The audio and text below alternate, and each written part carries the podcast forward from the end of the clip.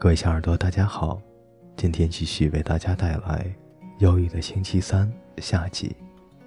乔若莎紧锁的眉头舒展开，轻松的笑了起来。她是个天性乐观的人，一点小事都能把她逗乐。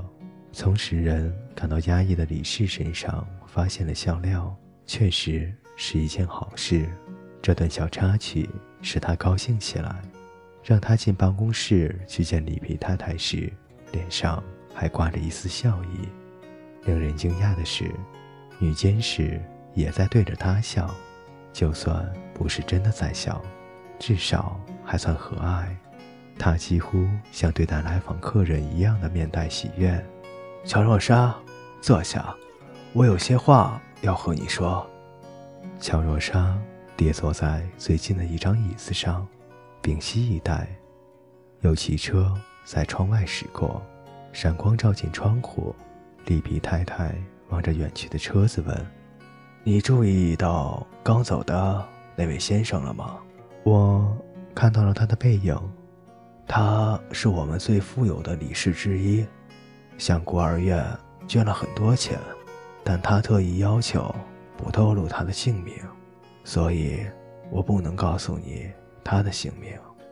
乔若莎的双眼微微张大，她不太习惯被女监事叫到办公室里讨论理事们的怪癖。这位先生已经关照过孤儿院里的几个男孩子，你记得查理·班顿跟亨利·伯里兹吧？他们都是被这位先生，呃，这位理事送去上大学的。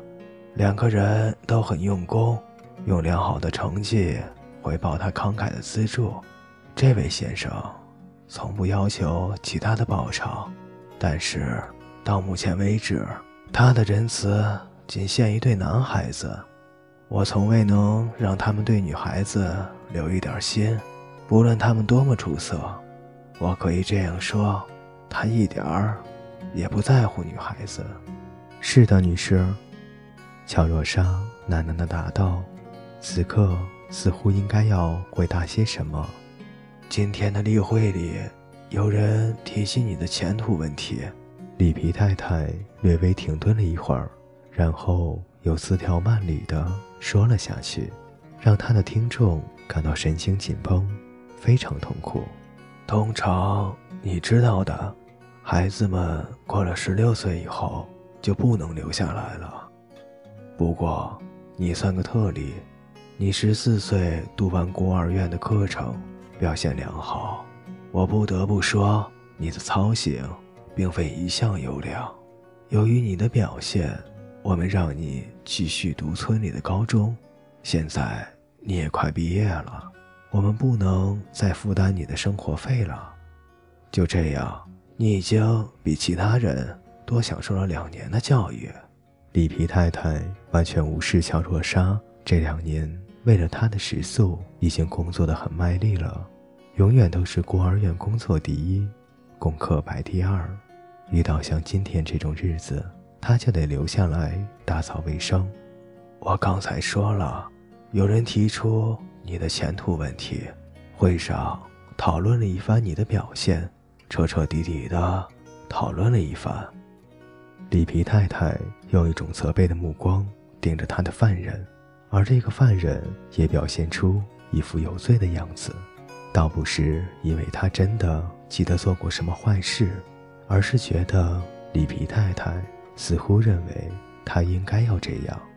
当然了，以你来说，给你安排一个工作就行了。不过，你在学校里某些科目表现得非常突出，英文写作甚至可以说非常的出色。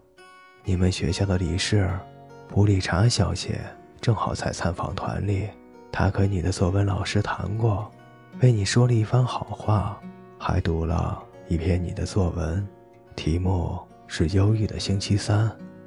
这回乔若莎可真的知罪了。我听说你嘲笑这个把你养大、为你做了这么多的孤儿院，没有表现出一点感激。我不知道你是不是有意嘲弄，我也不知道你会不会被原谅。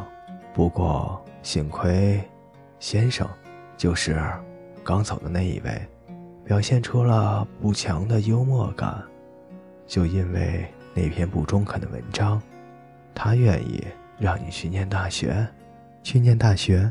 乔若莎眼睛睁得好大，里皮太太点了点头。他留下来和我讨论了条件，很不寻常的条件，让我说这位先生真有些古怪。他认为你有天分，他希望把你培养成一个作家。作家，乔若莎脑子里麻木了起来，只能呆呆地重复着里皮太太的话。那只是他的理想，不管怎么样，以后自然会知道。他会给你足够多的零用钱，对一个从来没有理过财的女孩子来说，实在太多了。不过这些琐事他安排得很周全，我也不便说什么。这个夏天你都会留在这里，然后，好心的普查德小姐会负责替你打理所有的行囊。你的食宿与学费都会直接付给学校，在学校四年期间，你每个月还有三十五元的零用钱，这让你可以和其他学生平起平坐。这些钱每个月都会由这位先生的私人秘书邮寄给你，相应的，你每个月也要回信表示一下，并不是要你为零用钱向他道谢，他对此不屑一顾。不过，你要写信告诉他求学的过程和日常生活的细节，就像写给你的父母一样。如果他们还在世的话，这些书信指明给约翰·史密斯先生，由秘书转交。这位先生的名字当然不是约翰·史密斯先生，不过他希望当个无名氏。对你而言，他将只是约翰·史密斯先生。他要求你写信的原因，在于他认为没有什么比写信更能培养写作技巧的了。由于你没有家人可以联络，他才希望你写这样的信给他。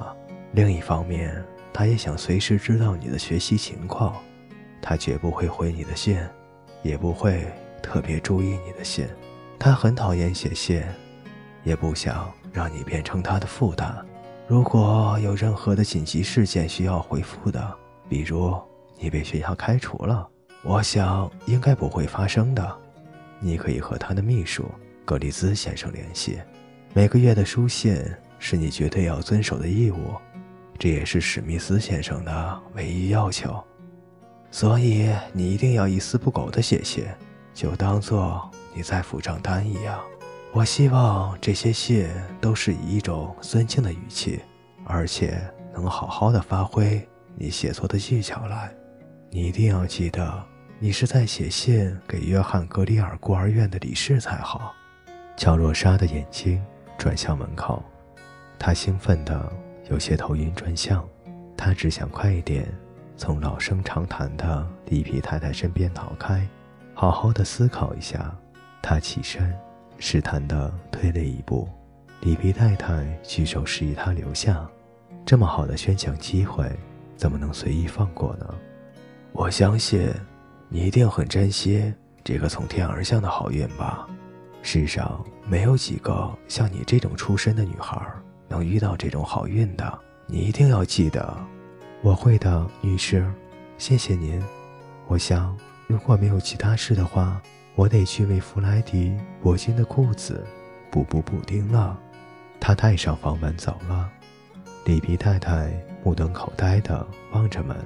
他的长篇大论刚说到兴头上呢。各位小耳朵，今天的故事就为大家播讲到这里，感谢您的守候与收听，我们下期再见。